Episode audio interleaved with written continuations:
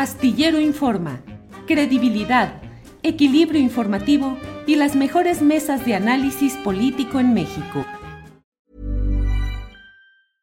Ready to pop the question? The jewelers at BlueNile.com have got sparkle down to a science with beautiful lab-grown diamonds worthy of your most brilliant moments. Their lab grown diamonds are independently graded and guaranteed identical to natural diamonds, and they're ready to ship to your door. Go to Bluenile.com and use promo code LISTEN to get $50 off your purchase of $500 or more. That's code LISTEN at Bluenile.com for $50 off. Bluenile.com code LISTEN.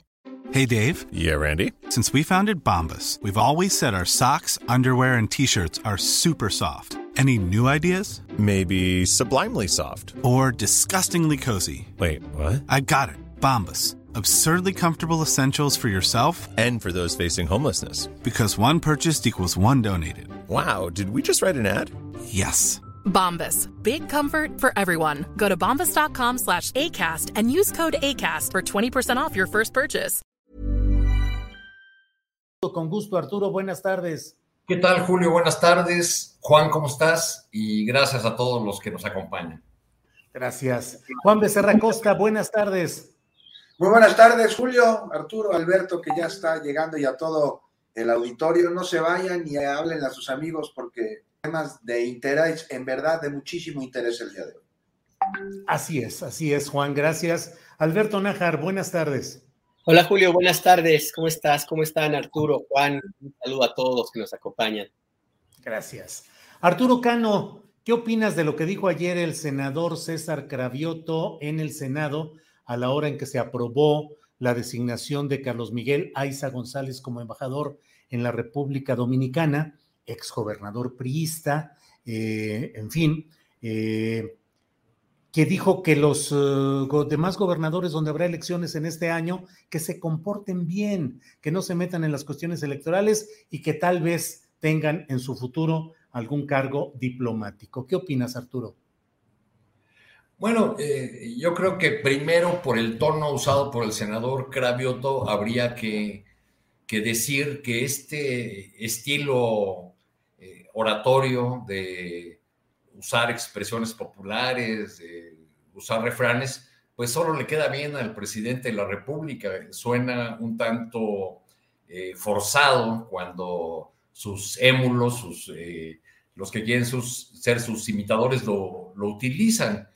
Este, es, por otro lado, lamentable que el servicio diplomático mexicano se convierta en el refugio de políticos que dejan sus cargos y que en muchos casos, quizá no en, todos, pues tienen cuentas pendientes en sus, en sus estados. Eh, es, resulta eh, lamentable y además propio de otros tiempos que los cargos diplomáticos sean entregados como premios de consolación o como eh, eh, refugios o garantía de no persecución a, los políticos. Y en este caso, pues el, eh, el actual gobierno ha optado por ofrecer estas, estos premios a, a diversos políticos, gobernadores que han dejado sus cargos y no por sus méritos por supuesto, carecen de méritos diplomáticos, ni tampoco por sus, por sus méritos en cuanto a formación o aportaciones que hayan hecho al cambio que estamos viviendo. Pero bueno, por otro lado, pues es, es parte de este eh, desorden, de estos ajustes, de, este México tan meneado que nos ha tocado vivir en, estos cambios. Y, de un lado y otro, pues estamos eh, viendo cómo se fortalecen estas eh, narrativas que que dejan muy poco espacio para el debate y se quedan nada más en la estridencia y en la descalificación del otro. Gracias, Arturo. Eh, Juan Becerra Costa, ¿qué opinas sobre este tema? Dice Arturo Cano eh, que dar ese tipo de nombramientos diplomáticos implica pues un poco el eh, propiciar impunidad, espero parafrasear bien lo que, lo que dijo Arturo, pero impunidad a esos gobernadores salientes que luego ya no tienen encima la carga de comprobar irregularidades o acusaciones porque ya están en un cargo diplomático. Recordemos que la propia Laida Sansores había señalado una serie de eh, consideraciones negativas sobre el comportamiento administrativo del ahora embajador en República Dominicana, Carlos Miguel Aiza. ¿Qué opinas, Juan? Pues mira, hay que verlo desde distintas perspectivas. El artículo 76 de nuestra Constitución, ahí se establecen las facultades del Senado. Y de entrada, sobre todo esto, eh, lo que detonó que estemos hablando de este tema, hay que señalar que en las facultades del Senado, en la Constitución, no está contemplado de invitar a nadie, absolutamente a nadie, para que sea embajador. Sí la de ratificar los nombramientos este, de los embajadores, quien designa a los embajadores, así como a los cónsules, pues el presidente de la República. Y de acuerdo a la ley del servicio exterior, esto y aquí podemos analizarlo, que no está sucediendo, debería ser preferentemente entre los miembros del propio servicio exterior, que sean de carrera y de mayor competencia y además de mayor categoría, porque para lograr ser embajador, pues tienes que pasar por diversos encargos antes y, eres agregado, eres ministro, en fin. Y aunque también se establece la ley que para ser designado embajador o cónsul se requiere ser mexicano, por nacimiento y no tener otra nacionalidad, estar en pleno goce de los derechos civiles y políticos y ser mayor a los 30 años de edad, este, y además de reunir los méritos suficientes para el eficaz desempeño de su cargo, esto no se ha dado. No se ha dado ahora, pero es de siempre. Y que no se ha dado ahora y ha sido de siempre no es consuelo de nadie, porque el país está viviendo una transformación. Ahora, a lo largo de nuestra historia, y, y no en todos, pero en muchos, este, casos, el, cargo de embajador ha sido una especie de moneda de cambio, Julio. O sea, se ha utilizado como castigo, pero también como premio. Sí, claro. O sea, recordemos a Del Mazo, ¿no? El padre del actual gobernador del Estado de México en el 88 fue congelado en la embajada de, Bélgica. Sustituyó además a uno de los grandes diplomáticos de nuestro país, que fue a Luis Feckman, que está haciendo un papel, este, por demás, más que decoroso. En aquella embajada organizó un, encuentro cultural que terminó este, concluyendo el mazo que se llamaba Europalia.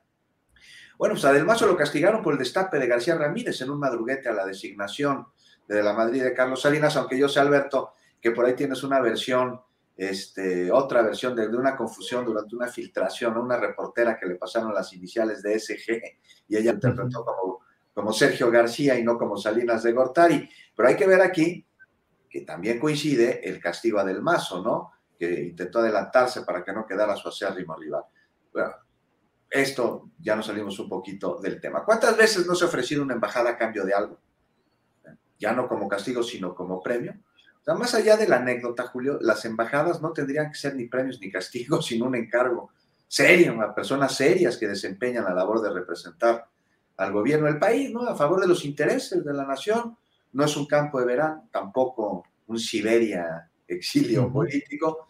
Y sí, finalmente quien decide es el presidente, quien ratifica es el Senado.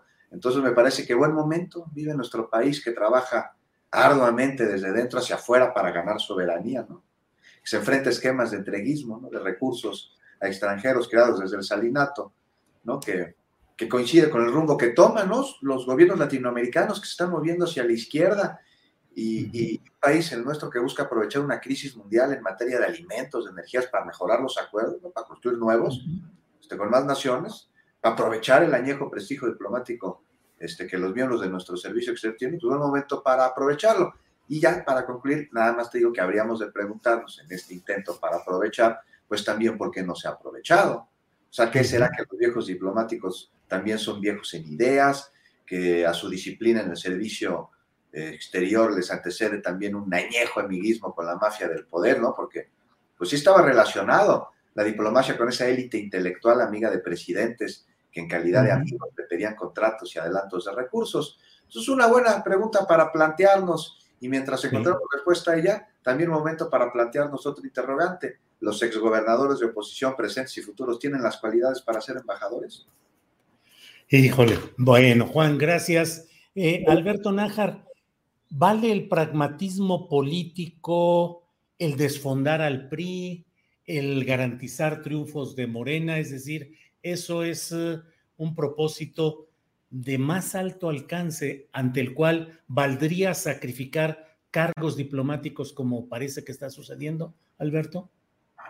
Pues el pragmatismo político, como se ha entendido en México, tiene un componente que eh, lo mismo aplican eh, los gobernantes y militantes y, políticos, pues, de todos los colores, tintes y sabores que se llama, fuera escrúpulos.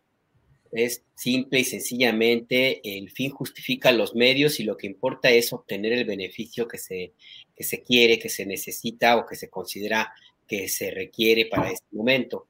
Eh, lo lamentable es que, bueno, un grupo político que al menos en el discurso se presentó como diferente a los demás y que pretende eh, llevar la moralización de la política y de la vida social y em, en nuestro país, pues recurra a las viejas, viejísimas prácticas que caracterizaron al sistema político mexicano, que no hay que olvidar fue, fue creado, es hechura del Partido Revolucionario Institucional y que fue el que estableció las reglas con las cuales se, ha jugado desde hace décadas, casi un siglo, y de las cuales pues el gobierno, el, grupo político actual pues es como un practicante a niveles extremos. Y el propio presidente Andrés Manuel López Obrador es un experto, tiene varios doctorados y postdoctorados en los usos y costumbres del sistema político mexicano, donde el pragmatismo de esta naturaleza pues es eh, una de las eh, herramientas más útiles y también de las más efectivas en términos de eh, la apelación justamente a quienes se mueven en este mismo escenario. ¿A qué me refiero con todo este choro? Pues es que el CIL es muy útil al presidente López Obrador a mandar el mensaje eh, de, la purificación, si se puede utilizar el término, para quienes los gobernadores y personajes de la oposición que tengan alguna cuita pendiente. Eh, y es siempre esta, esta, este juego de el garrote y la zanahoria porque por un lado pues está la zanahoria que se aplica y que fue de una manera muy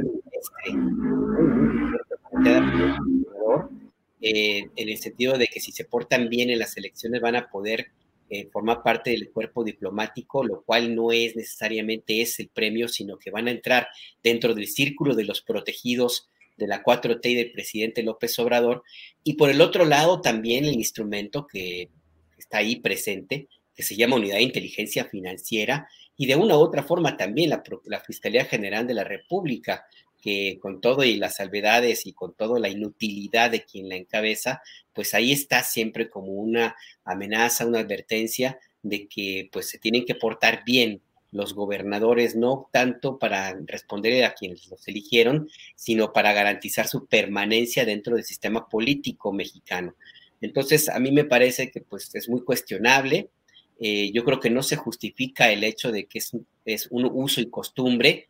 Eh, tendríamos que aspirar a que esto, a que esto cambie, pero pues yo no le veo, la verdad, no veo que haya intención por parte del presidente de hacer alguna modificación en este aspecto, y mucho menos de la oposición, que insisto, pues ellos siguen, eh, juegan con las mismas reglas de, de este sistema político y tienen una enorme desventaja, pues que ellos están justamente fuera del presupuesto. Entonces, por ahí, pues una, una oferta de eh, impunidad, como bien señalan mis compañeros, como la que implica formar parte del cuerpo diplomático, y sobre todo contar con la bendición política y el futuro que implica el unirse a la 4T en estos momentos donde inclusive a pesar de todos los pesares hay una, una reelección virtual como lo que representó la revocación de mandato del presidente López Obrador, pues es una apuesta ganadora para quienes tienen dos sopas, o se suben al tren o al caballo, al tren Maya, al aeropuerto, al avión, lo que ustedes quieran, o se quedan del otro lado y del otro lado es, híjole, pues, pues a ver que navegar con quién, para dónde, cómo. Pues si nada más veo las encuestas, la verdad que está muy solitario, muy depredado, muy desierto ese campo hasta ahora, hasta ahora, eh, de militar en la oposición, Gracias, Alberto. Eh, Arturo Cano, mm, habla Alberto Nájar, entre otros temas, de la del ejercicio de revocación de mandato, que si bien no obtuvo el porcentaje necesario para darle eh, validez a esos resultados, eh, hoy debe sesionar precisamente el Tribunal Electoral del Poder Judicial de la Federación, debe estarlo haciendo ya, eh, para declarar formalmente que no procedió la revocación del mandato presidencial. Será un acto protocolario en el que estén representantes de los tres poderes y entonces el Tribunal Electoral dice no hubo el número suficiente de votantes, no se alcanzó el 40% y esa votación no tiene consecuencias en el sentido de revocar el mandato presidencial. Pero la expectativa, Arturo, está en hasta dónde castigará este Tribunal Electoral las múltiples quejas, denuncias por presuntas intromisiones, distorsiones en este proceso. Se aventará, Arturo, el Tribunal Electoral el tiro de establecer sanciones fuertes, porque ahí implica al presidente de la República, a la jefa del gobierno capitalino, a personajes políticos importantes y relevantes. ¿Cómo ven la situación del Tribunal Electoral? ¿Este y otros tiros se los aventará o está medio amansadito el panorama ante el riesgo de una reforma electoral? Arturo Cano. Pues este tribunal nos tiene medio acostumbrados ya a las más disparatadas decisiones, además de los escandalitos eh, muy comunes entre sus, sus integrantes. Yo quisiera decir en primer lugar que, que eh, dentro del balance positivo para el presidente de la República y para la 4T en general de este ejercicio de revocación de mandato, eh, habría que decir también que una parte de la sociedad se quedó, en mi opinión, con un mal sabor de boca por el hecho de que este importante ejercicio de democracia directa, que por primera vez se llevó a cabo con todas las de la ley en nuestro país, pues haya sido desairado por la, por la oposición, eh, que decidió sencillamente no ir porque pensó que, que el ejercicio estaba destinado exclusivamente a... Eh, fortalecer al presidente López Obrador. Este, me, parece, por otro lado, que, eh, que sea cual sea el sentido o la fuerza de las sanciones que decidan eh, los integrantes del tribunal, pues nadie va a quedar contento. Del lado de la oposición dirán que eh, se requieren sanciones más, más fuertes, que hubo violaciones Recordemos el, discurso opositor en los, días previos al ejercicio revocatorio. Era un discurso de nunca se había violado tanto la ley, nunca habíamos estado en, frente a tal eh, ejercicio de acarreo y presiones desde el lado del gobierno. Y por el lado del gobierno, si estas sanciones se dan, pues también serán consideradas excesivas y, eh, como lo llegó a frasear la, jefa de gobierno Claudia Sheinbaum, pues un intento de, acallar eh, la opinión de, actores políticos,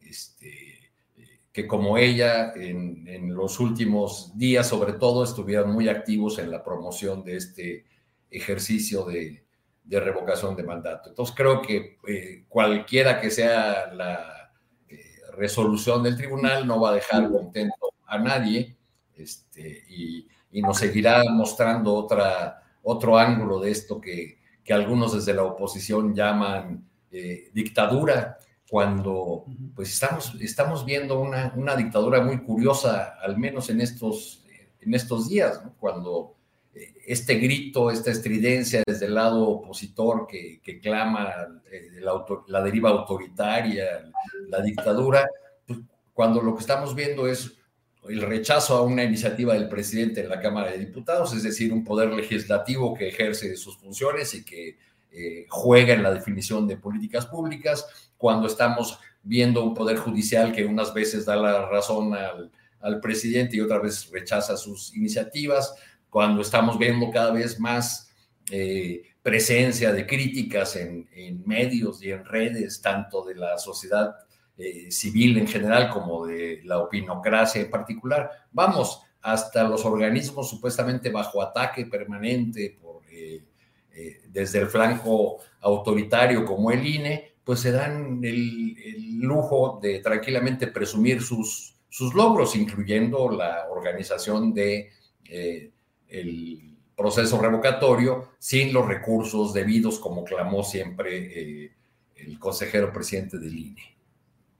Gracias, Arturo. Juan Becerra Costa, eh, dentro de las eh, paradojas e ironías de esta temporada está el hecho de que hoy leo yo a algunos ciudadanos, sobre todo de Nuevo León, que dicen, pues qué bueno resulta el proceso ese de revocación de mandato. Podríamos o deberíamos utilizarlo aquí en Nuevo León. Claro que el proceso implica que hayan pasado los primeros tres años del gobierno eh, en mención para que se pueda intentar este recurso y solo en aquellos estados donde la constitución estatal ya haya sido acompasada a la letra de la constitución federal. Pero Juan Becerra Costa, ¿habrá quedado, habrá llegado para quedarse el ejercicio revocatorio o quedará ahí como algo mal usado por la ciudadanía, abandonado y que ya no se recupere tan fácilmente más adelante, Juan Becerra Costa? Fíjate, hace esta pregunta el mismo día en que se va a dar la declaratoria de invalidez, de invalidez en el papel sobre esta consulta por parte del tribunal. Este, más porque este ejercicio, pues, este, vamos a darnos cuenta de que es válido para un sinfín de cosas el que se realizó, a pesar de no haber alcanzado la cantidad de votos este, que se buscaron. Entonces queda como precedente, Julio, sin duda alguna, de un ejercicio necesario para la vida democrática de nuestro país, este, un ejercicio en el que se busca que el pueblo este, quite así como puso este, porque pues, las presidencias han sido un cheque en blanco, ¿no? Que entregamos cada seis años. Y con este tipo de consultas, pues los presidentes tendrían que rendir resultados favorables. Y es que aquí hay algo, este, no sé tú qué opinas, Julio, pero yo creo que lo tenemos que analizar profundamente. Cuando decidimos quién va a ser nuestro presidente, lo hacemos de acuerdo a lo que nos prometió en la campaña, a lo que se comprometió, a lo que al oído nos dijo, porque sabía que es lo que queríamos escuchar. Pero ya cuando lo hacemos, ya cuando consultamos una posible revocación, este, pues ya lo hacemos de acuerdo a los resultados, no a las promesas. Y no es lo mismo para nada una cosa que la otra. Y esto lo saben este, quienes creen que pueden regresar al gobierno a continuar con un esquema de saqueo y cero transparencia, de no rendición de cuentas. Y pues por ello también este ejercicio que acabamos de celebrar deja la enorme validez de habernos mostrado un árbitro electoral que ha sido imparcial, que intentó detener la realización de la consulta como diera lugar y este, después de una guerra legal que perdieron y para no en desacato, pues ya no les quedó otra que organizarla, pero de una manera que inhibió la participación. Pocas casillas, en muchos casos complicado de llegar, nada de difusión y lo peor, ¿no? Una campaña en las que los mismos consejeros, ¿no? Córdoba y Murayama, sobre todo este último, pues incidieron en inhibir la participación. O sea, Murayama dijo en más de una ocasión que el abstenerse era una postura, este, por lo tanto, era una opción democrática. Imagínate un demócrata validando el abstencionismo. Entonces, todo esto queda como evidencia. Por un lado, al momento de discutir una que sí viene, que es la, la, reforma, este, la discusión sobre la reforma electoral, queda esto como evidencia al momento de, de, discutir las necesidades de sentar, de garantizar una autoridad electoral que sea imparcial, que sea un árbitro, no, no miembro de un equipo, y, que así, si así no lo hiciera, que la nación se los, se los reclame. Yo estoy seguro que este ejercicio no solo va a darse en el próximo este, sexenio en caso de que Morena quede al frente del gobierno, sino también en otros estados. Pues ya mencionabas tú, Julio, lo están pidiendo a gritos allá en Nuevo León. De ese tema, si quieres hablamos en un, en un ratito que es muy profundo, pero este, sí, deja, se queda en el, en el imaginario, ya para acabar, en el imaginario colectivo la necesidad de un ejercicio de este tipo y la oposición que tuvo por parte de los intereses que están en contra de que se revise cada tres años la función del gobierno. Y esto queda y seguramente va a dar mucho movimiento. Gracias, Juan. Eh, Alberto Nájar, pues recurro a la bolita de cristal o a las dotes adivinatorias.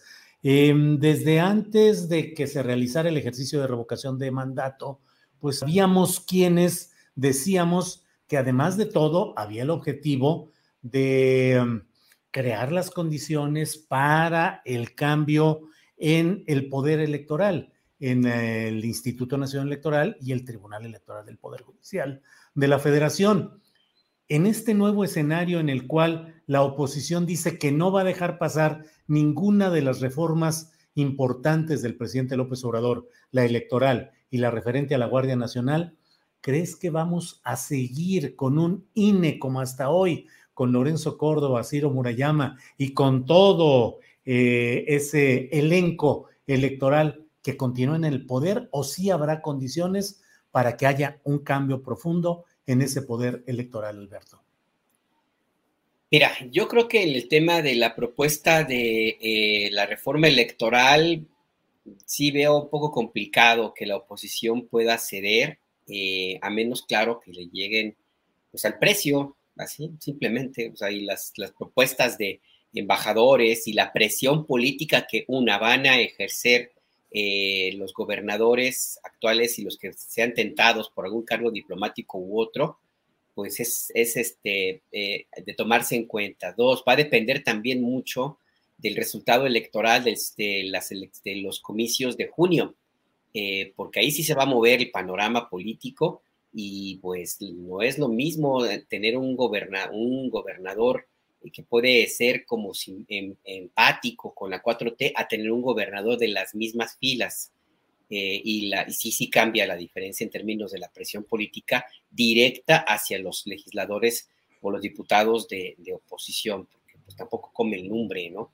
Eh, yo difícilmente vería algún diputado que no quiera seguir viviendo del presupuesto y menos en el escenario de la, del páramo en que puede convertirse la, la oposición. Pero bueno, esto sí les va a costar a, Morena, donde puede que haya menos de, posibilidades de, fricciones y más chance de que obtengan una eh, buena respuesta de la oposición, pues es en la, en la propuesta de la Guardia Nacional, por una cuestión básica, independientemente del color de, eh, político de los gobernadores del país, la Guardia Nacional, por ser el ariete elegido por el gobierno federal para combatir la delincuencia organizada, y el control de la seguridad pública completo en municipios enteros, pues de siempre es bienvenido y ahí está muy complicado que algún gobernador se quiera pelear, una con el ejército y dos, pues con la gente que lo que reclama es seguridad.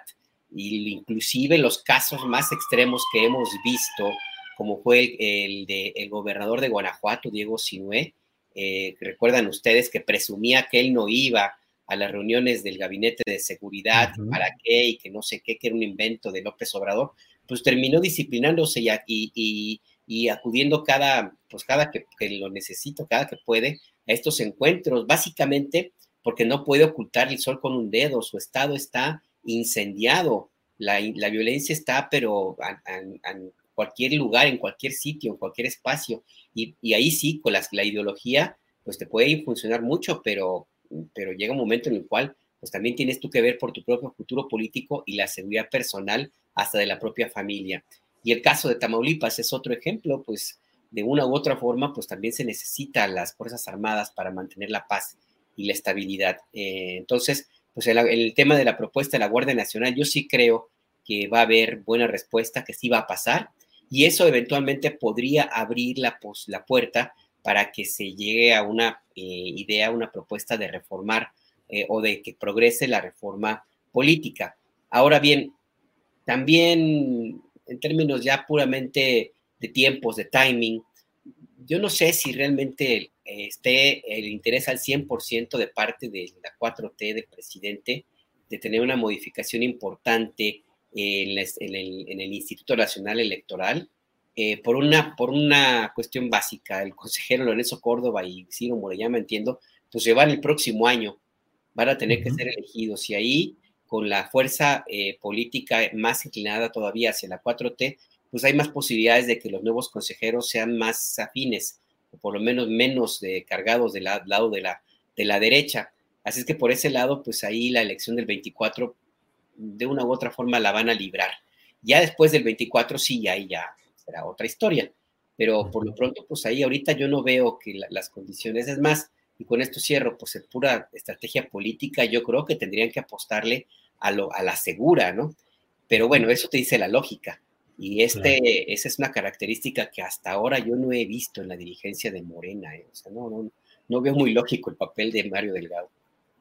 Gracias, Alberto. Arturo Cano, antes de entrar a otros temas, quiero, preguntarte, eh, quiero preguntarte, ves que el PRI, en una condición muy reducida que tiene actualmente, con pocos miembros en la Cámara de Diputados, con pocos senadores, eh, con un rechazo colectivo muy amplio, ¿crees que de alguna manera las circunstancias están recolocando al PRI en una circunstancia de bisagra que puede estar inclinando eh, votaciones en un sentido o en otro? Quiero decir, ¿crees que las circunstancias le están dando un peso político más notable al PRI en estas circunstancias?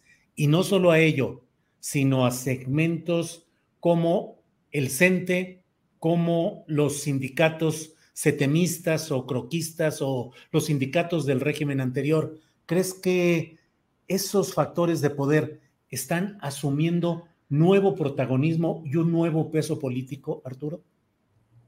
Sí, unos tratando de aprovechar los espacios que les eh, deja la 4T, como estamos viendo en, en, el caso de las protestas de trabajadores petroleros, una vez que, eh, que, Romero de Champs logró quedarse con el sindicato por la vía de, de Aldana, pues han, han comenzado eh, las protestas en diversos lugares de trabajo de petróleos mexicanos, según las denuncias de de líderes disidentes y trabajadores de base, eh, el, fondo del asunto es que el sindicato petrolero quiere tener eh, el control o meter la mano por lo menos en, la, eh, en las plazas que, que, se van a crear para dar definitividad a los trabajadores temporales. pero también en esa misma lógica llama la atención la Millions of people have lost weight with personalized plans from Noom, like Evan, who can't stand salads and still lost 50 pounds. Salads, generally, for most people, are the easy button, right? For me, that wasn't an option. I never really was a salad guy. That's just not who I am. But Noom worked for me. Get your personalized plan today at Noom.com. Real Noom user compensated to provide their story. In four weeks, the typical Noom user can expect to lose one to two pounds per week. Individual results may vary. Hey, I'm Ryan Reynolds. Recently, I asked Mint Mobile's legal team if big wireless companies are allowed to raise prices due to inflation. They said yes. And then when I asked if raising prices technically violates those onerous two year contracts, they said, What the f are you talking about, you insane Hollywood ass? So to recap, we're cutting the price of Mint Unlimited from $30 a month to just $15 a month. Give it a try at mintmobile.com slash switch. $45 up front for three months plus taxes and fees. Promoting for new customers for limited time. Unlimited more than 40 gigabytes per month. Slows. Full terms at mintmobile.com. La recurrente presencia de gremios como el CENTE en apoyo al presidente López Obrador. Eh, antes los periódicos se llenaban de desplegados de todas las organizaciones del sector obrero Ahora el CENTE publica en solitario, pero cada vez que hay una eh, decisión importante eh, o una definición importante eh, relacionada con propuestas del presidente López Obrador, el CENTE sale ahí a apoyar, a, ofrecerle su, su, respaldo y probablemente también lo tenga de su lado nuevamente en los procesos electorales que que vienen, como ya ha ocurrido, como ya ocurrió en el 21, con los restos del partido del CENTE de Nueva, de nueva Alianza. Este, también en, en, ese sentido, estos actores que están cambiando de terreno de su juego, pues están sindicatos como la CROC, ah, que me llamó la atención ver, verlos, a los croquistas, siempre bristas, en el meeting de Claudia Sheinbaum previo al al referéndum revocatorio. Entonces, bueno, pues son, yo creo que son estos reacomodos que tienen que ver con la necesidad de estas organizaciones de sobrevivir, de encontrar nuevos espacios, porque el Partido Revolucionario Institucional, al parecer, ya es, eh, por un lado, un, eh, un frasco muy pequeño para contenerlos a, a, todos, y por otro lado, el grupo que controla actualmente el PRI, pues se quedó con todo, ¿no? No, no dieron eh, juego alguno a las corrientes, grupos, eh, eh, facciones que tiene el partido. Entonces yo creo que es, un proceso que tiene por un lado y otro presiones y que está generando un reacomodo de fuerzas políticas rumbo al 24 que está resultando muy interesante. Gracias, Arturo. Juan Becerra Costa, ya mencionabas tú el tema de Nuevo León, que decías que era muy interesante y efectivamente, pues el caso Devani ha mostrado pues facetas para mucha especulación, escepticismo, críticas al actuar de las autoridades y luego rematado con esta expresión que hizo Samuel García a través en una respuesta a un comentario en Instagram en el que dice, ahora creen que soy el impartidor de justicia, eh, ya molesto de que le exijan que actúe de manera parecida en los otros casos de desaparición de mujeres, como lo hizo mediáticamente en el caso de Devani. ¿Qué opinas sobre este tema, Juan Becerra Costa? Híjole, Julio, que no hay que quedarnos nada más en la, en la, en la, en la anécdota inmediata, porque ante una situación de enorme gravedad como es el de los feminicidios en México, con el cual pues cuerpos de niñas, de mujeres sin vida aparecen, mientras las autoridades encargadas de procurar justicia afirman que les cuesta más trabajo consignar y judicializar un delito de feminicidio que un delito de, de homicidio, pues la preocupación, el coraje, la impotencia se acumulan como resultado de un añejo machismo de siglos y sobre todo de la impunidad ante la falta de humanismo de las autoridades que, pues de acuerdo a una serie de modelos que tasan en dinero la vida de las personas, que se remiten incluso al virreinato y que se exacerban con el neoliberalismo, o sea, pues desde las muertas de Juárez, mujeres trabajadoras de las maquiladoras, este, obreras, las autoridades no, no investigaron, este, venimos arrastrando esto, ¿por qué no investigaron? Porque les costaba muy caro. En México ese modelo este, acentuó la, percepción del valor económico de las personas, el modelo neoliberal, y esto se ve, Julio, desde cómo una compañía de seguros le pone precio a tu vida, ¿no? O sea, tú vales tanto, te dice el tasador. Entonces un sicario le pone precio también a la vida de un ser humano, y en base a ese precio cobra por arrebatársela. O sea, esto es lo que no se está hablando, Julio, y tendría que hablarse de ello. O sea, ¿cuánto valían la vida de las mujeres asesinadas en Juárez de acuerdo a este tabulador? ¿Y cuánto costaba la investigación? ¿Cuánto valía las cosas? Cuatro mil pesos. Era lo que producía. ¿Cuánto cuesta investigar su, feminicidio? 90 mil pesos. Para ellos no era negocio. Y no lo es ahora. Y, este, y cuando se atiende un feminicidio, es porque pues entonces pues ya trae un costo político, ¿no? ¿Cómo no hacerlo? Y esto se hace aún más evidente con un gobernador torpe un gobernador virtual de TikTok, es que para quien TikTokero nace, de la virtualidad no pasa, y esto lo ha demostrado en los últimos días Samuel García. Y deja en evidencia un sinfín de cosas más, como una pugna política criminal en el Estado, en el que grupos de poder coludidos con delincuentes aprovechan la desgracia para cobrarse deudas políticas. Porque el asunto de la, de la aparición ahí de repente el cuerpo de Devani es de lo más oscuro y, y sugiere ahí una organización criminal de lo más sofisticada operando en contra de un grupo antagónico, en este caso político, ¿no? Y, pues, pues, ya para acabar las ocurrencias de Samuel y la evidente incapacidad y falta de conocimiento para gobernar quedan ahí. Pero primero está investigar el homicidio y reconocer que a diferencia de otros delitos, este, que de acuerdo además al reporte de incidencia están a la baja en el país, los feminicidios no. Y esto se debe atender más allá de lo estrictamente judicial sin dejarlo hacer, por supuesto, ¿no? y ampliando y mejorando las herramientas, pero se debe atender en lo más profundo de las heridas causadas a los mexicanos a través de la impunidad y de la mercantilización de las vidas, del machismo normalizado, algo que está hasta en la cultura popular, ¿no? y de un sistema de impartición de justicia que sea eficiente en su labor de penalizar, pero también de reformar. Estamos en pañales y la autoridad, el gobierno y la sociedad deben reconocerlo. O sea, más allá de indignarnos cuando nos enteramos de casos como el de Devani para luego mandar esa indignación al olvido, como si de un hecho aislado se hubiese tratado, porque para nada es así, se tiene que revisar profundamente un asunto cultural y un asunto de impunidad y un asunto de impartición de justicia, Julio. Híjole, Juan Becerra, pues qué duro, qué realista, pero qué duro lo que dices, el valor de la vida humana, el valor de la vida de una mujer y el costo del procesamiento judicial e institucional de investigar y tratar de hacer justicia. ¿Cuándo podemos avanzar en una situación así, Juan? No, pues es muy complicado, Julio, porque esta es la normalización de la falta absoluta de empatía, este, la degradación terrible de las personas, en un proceso en el que además hay cierta población que se tiene que adaptar a esto o se lo carga o si no se adapta, no sobrevive.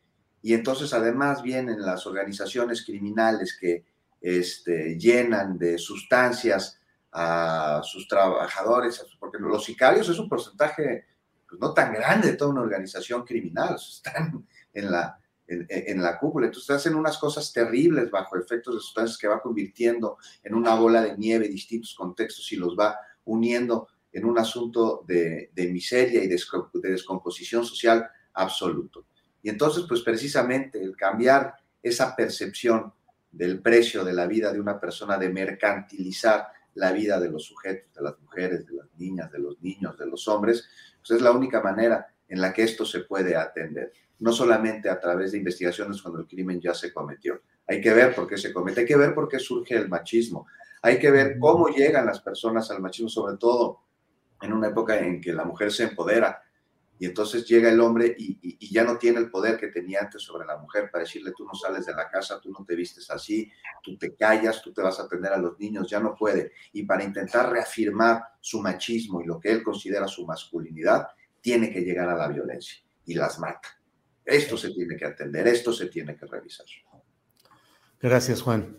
Eh, Alberto Nájar, el caso Devani, pues ha recibido atención mediática, tiene elementos que llaman a la constante atención del público, pero está lleno. En mismo Monterrey hay otro caso de una joven Yolanda Martínez, cuyo padre ha señalado que bueno, que a él no le hacen caso y que a él no lo atienden. Y en el resto del país, cotidianamente, hay casos como estos que no tienen la exposición mediática ni la atención escenográfica de autoridades, de gobernadores, demás. ¿Qué opinas sobre lo que está pasando en general en este tema de las agresiones a las mujeres, los feminicidios y en particular de la reacción de las autoridades federales, estatales, municipales, de toda índole? Alberto. Mira, aquí tenemos un problema que tiene ya algún tiempo en México y que empezó justamente con la profundización de, perdón, es que aquí seguramente... Sí, sí, sí. No importa. No importa. Eh, em, esto, esto es un círculo que empezó hace ya un buen rato y que se profundizó justo cuando arreció la guerra en contra de algunos carteles o de un cartel del narcotráfico en el periodo de ese impresentabilísimo sujeto que se apellida Calderón Hinojosa. Y le podemos echar la culpa de que él le dio la patada al avispero sin ningún otro objetivo más que legitimarse en su propia y mezquina posición y aspiraciones políticas.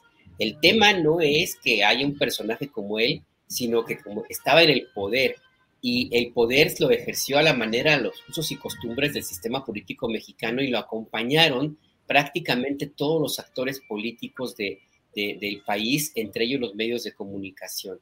¿Cuál es el problema?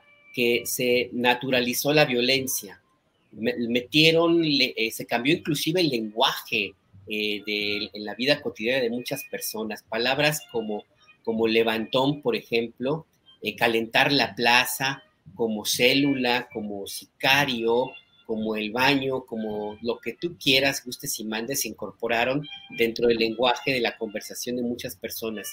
¿Y esto qué fue lo que hizo? Simple y sencillamente se aceptó como natural y ya como parte hasta de un destino manifiesto de que México es un país violento y de que no hay forma no hay forma de que sea de otra, de otra manera. Esto que fue lo que vacunó, además de que, de, que lo provocó, perdón, además de provocar una especie de vacuna en contra del horror que vivíamos todo, que, todos los días, hizo básicamente que se reprodujera no solamente el discurso y el lenguaje, sino la, la forma de actuar de, muchísimas personas. Se aceptó como natural que hubiera eh, desaparición de personas, se aceptó como natural que hubiera muchísimos homicidios en, el país y se aceptó también como ya como parte normal, de, desgraciadamente, que las mujeres fueran víctimas de este de, este, em, de esta violencia que, no cesa.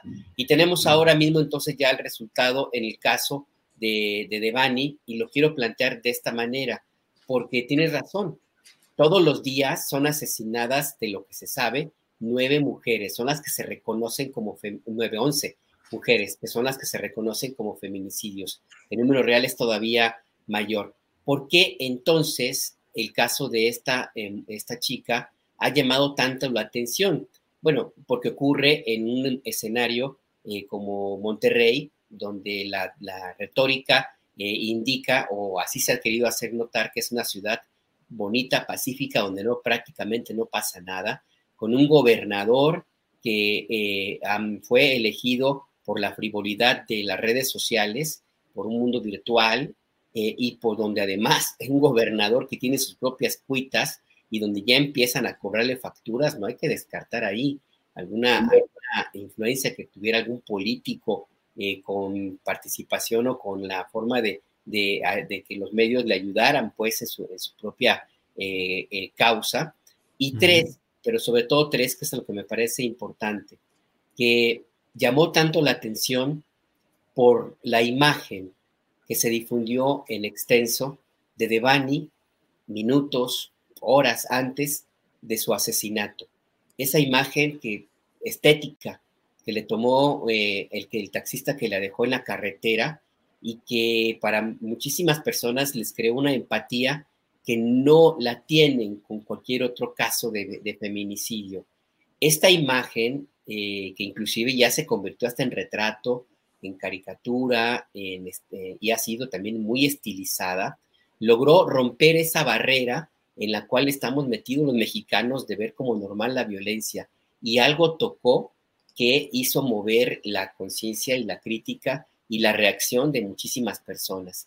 Esta yo creo que es algo importante porque hizo la diferencia entre cualquier otro feminicidio que ocurre y lo que tenemos en el caso de Bani, porque mucha gente lo vio, no lo vio como un, un, feminicidio, lo vio como algo, una imagen que le llegó por los canales de los cuales está acostumbrado a, ver, a ver la vida. Es decir, una imagen en redes sociales bonita, una imagen que, le, que, algo le, le, llamó la atención y por lo tanto decidió decidió actuar.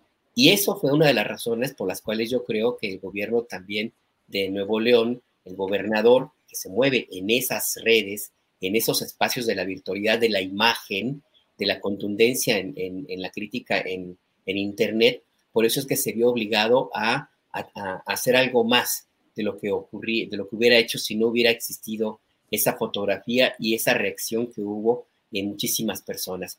Esto nos habla mucho, nos habla mucho como sociedad.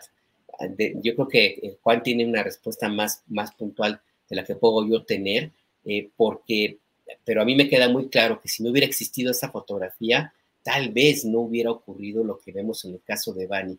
Y esto es lamentabilísimo. ¿Por qué? Porque lo comentaban hace un rato en el programa que yo conduzco en, en, en Momentum, lo comentaba una, una de nuestras entrevistadas de una mesa de análisis, pues porque, porque la gente no es empática, no es empática con la fotografía de un cuerpo, de un cadáver, de una mujer destrozada.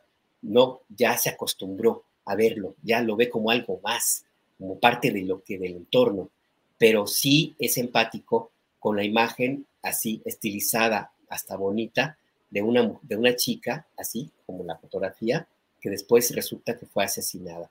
Y esto tenemos que revisarlo como sociedad. Gracias, Alberto. Arturo Cano, el poder de la imagen es el que se impone en estos momentos, no solo en la narrativa, sino en la reacción social, uno.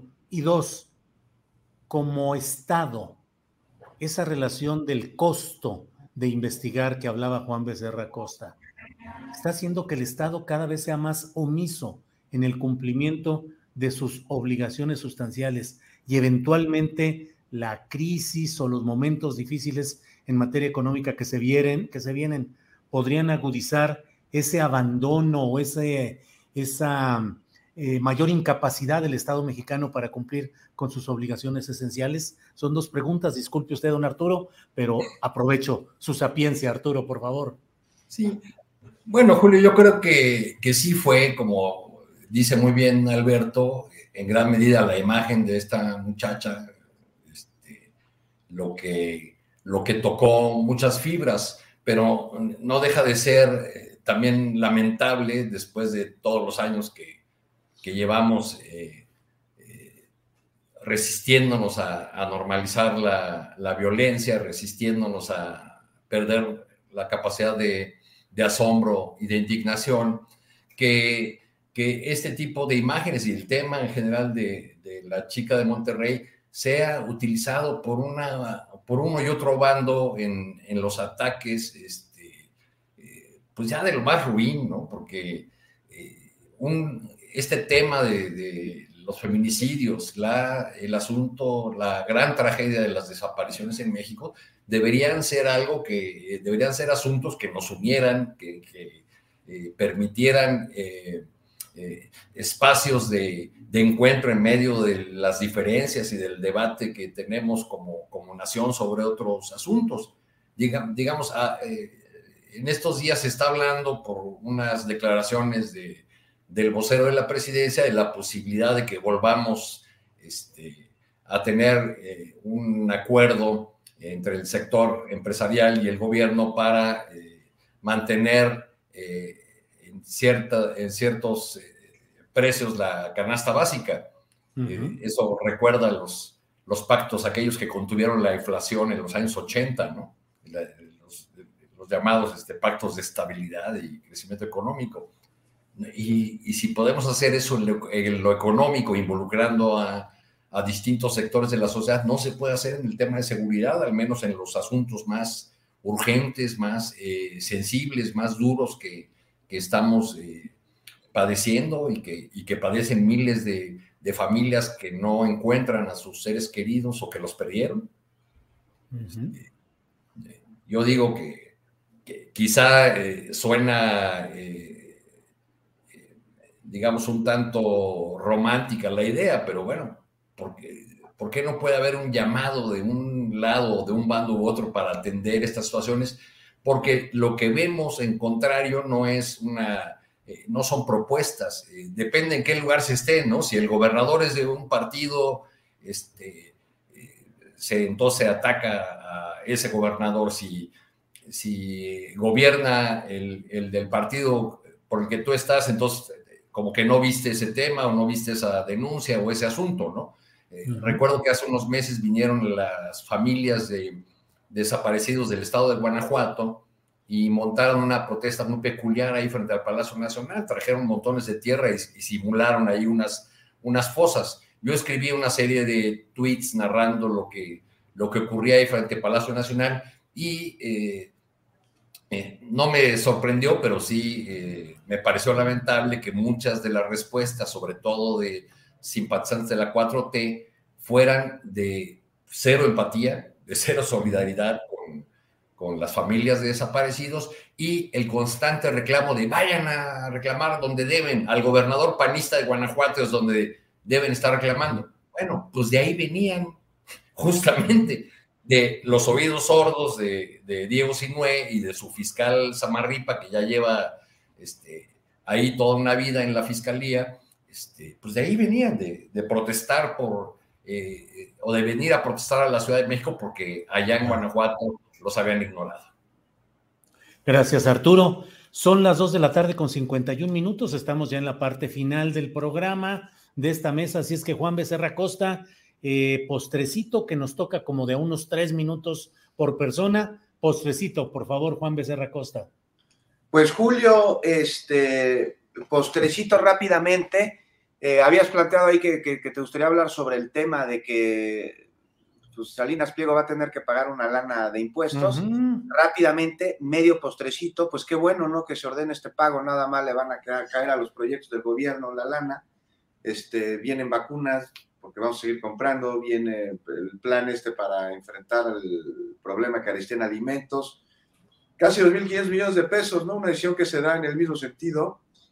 este, en segunda instancia, y ya dijo Grupo Salinas que va a continuar defendiéndose en contra de lo que haya argumentado que son abusos, cobros erróneos, ¿no? Qué bueno, ¿no? Es su derecho, pero también deberían aprovechar este, para revisar los cobros que les hacen a los familiares de nuestros paisanos en Estados Unidos cuando mandan por el banco de Grupo Salinas sus remesas, pues los cobros erróneos y excesivos que, que reciben ahí. Y ya es medio postrecito, como cuando pones helado de vainilla y de chocolate. Ajá. El otro, Julio, este, que tiene que ver con la palma de reforma que se fue.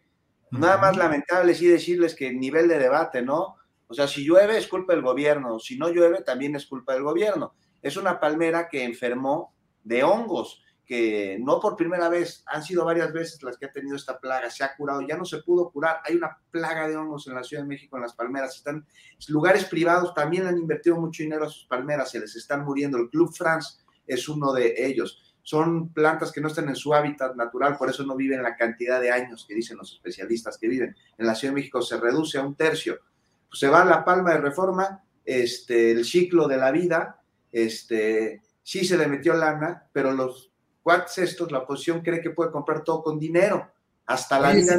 Oye, Juan, ¿es cierto que Krause va a escribir un libro en homenaje a La Palma?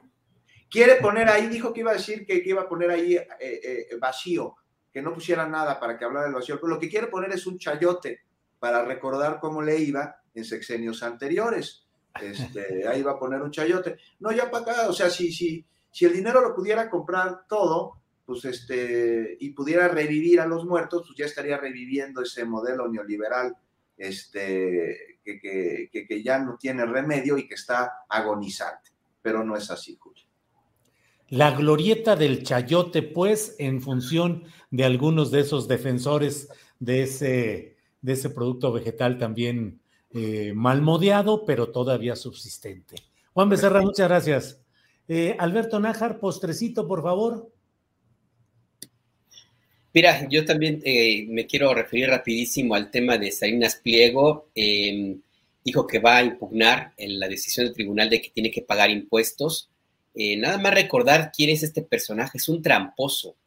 Este tipo ha vivido siempre del truco, de la trampa, de las chicanadas.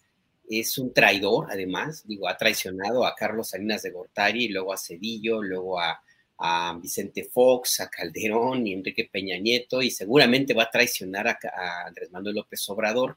Este cuate está acostumbrado a ganar siempre por la vía de la, de tranza, pues en 2003, por ejemplo, tuvo una bronca en Estados Unidos porque compró una empresa que se llama eh, Codisco, que compró una deuda que una empresa vinculada con empresas de telefonía y hizo una operación, un enjuague ahí que le permitió ganarse 107 millones de dólares. Fue sancionado por eso, no entendió y años después, en 2011, eh, fue, eh, tuvo broncas con un banco que se llama Lone Star, con el cual se asoció, Banco Tejano, que le dijo yo contigo no me vuelvo a acercar, pero para nada, porque resulta que empezó a hacer envíos extraños de dinero en efectivo, que de una manera tan peculiar que fue catalogado como muy parecida al lavado de dinero y ahí también fue sancionado el, propio Salinas Pliego para no hacer negocios en Estados Unidos durante mucho tiempo. Bueno, no le, no le importó, se pasó el periodo de su sanción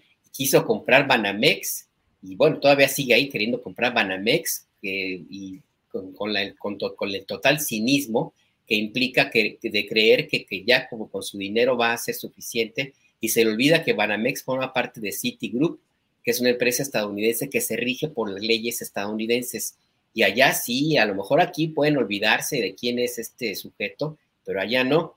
Entonces ahí es muy difícil que pueda progresar su intento de, de comprar Banamex. Bueno, pues esto que nos, nos pinta, pues nos pinta un personaje de esta calaña que ahora dice que va a impugnar el pago de impuestos al cual le obliga un tribunal. Y ya para cerrar, nada más recordar lo que, lo que se preguntó hoy en la mañana en la conferencia de prensa del presidente López Obrador, una denuncia de una compañera periodista que dijo que eh, eh, el grupo de TV Azteca, pues, de Grupo Azteca, perdió un litigio porque se negaba a entregar una, cantidad importante de remesas. Finalmente perdió el juicio y ¿saben cómo lo pagó el dinero que tendría que haber eh, depositado en dólares? Les dio muebles a la familia que le ganó el juicio. Bueno, esto recuerda la práctica que desde el año 2000, más o menos, si lo documentamos, inclusive en la jornada en Maciosare, ¿recuerdas, Arturo? Eh, tiene la práctica este, este tipo de que cuando llega la remesa y lo van a cobrar las, las familias pues más pobres, en lugar de darles dinero les dan una plancha, una estufa, si bien les va una sartén, no les dan el dinero, se queda con los dólares. Y ya nada más para finalizar, ahora sí, Salinas Pliego eh, tuvo un crecimiento importante de sus sucursales de, de, de, la empresa que maneja pues de muebles y de Electra, pues, y donde instaló una eh, de ventanilla para recibir las remesas.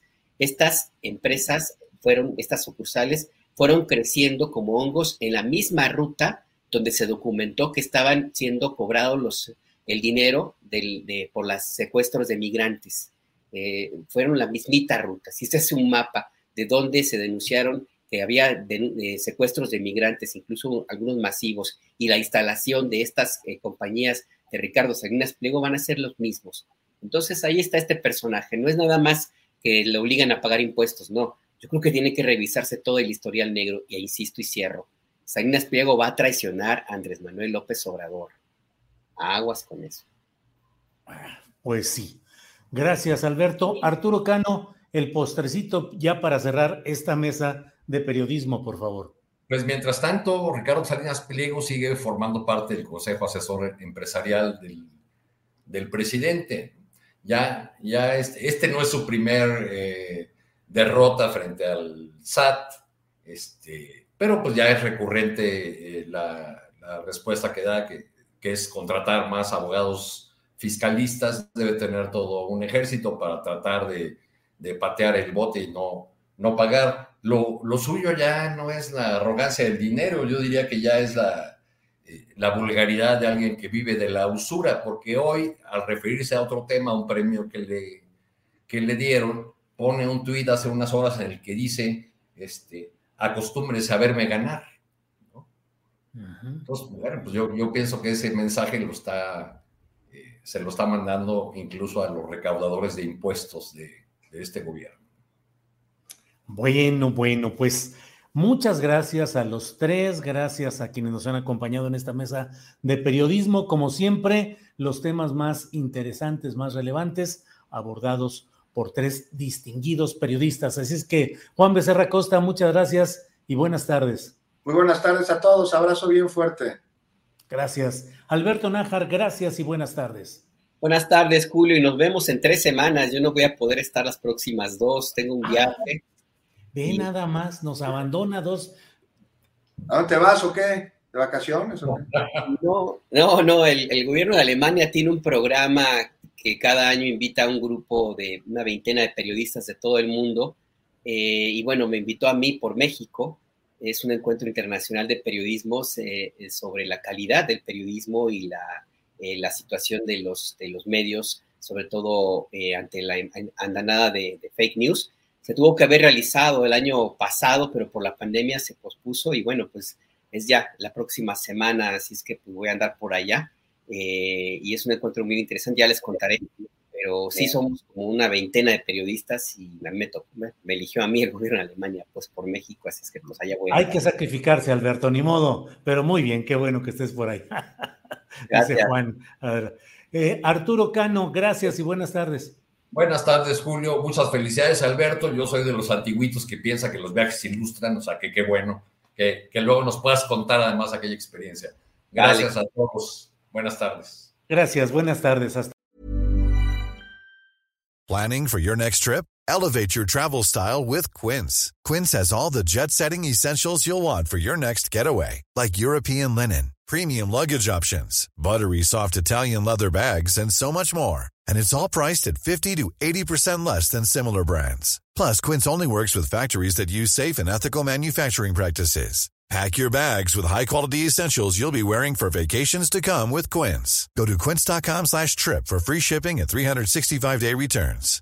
When you make decisions for your company, you look for the no-brainers. And if you have a lot of mailing to do, stamps.com is the ultimate no-brainer. It streamlines your processes to make your business more efficient, which makes you less busy.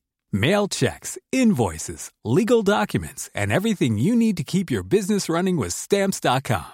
Seamlessly connect with every major marketplace and shopping cart. Schedule package pickups and see your cheapest and fastest shipping options from different carriers. With rates up to 89% off USPS and UPS rates. And with the Stamps.com mobile app, you can take care of mailing and shipping wherever you are. Make the same no-brainer decision as over 1 million other businesses with stamps.com. Sign up with code program for a 4-week trial plus free postage and a free digital scale. No long-term commitments or contracts.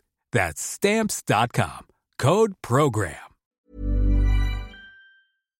Para que te enteres del próximo noticiero, suscríbete y dale follow en Apple, Spotify, Amazon Music Google o donde sea que escuches podcast. Te invitamos a visitar nuestra página julioastillero.com.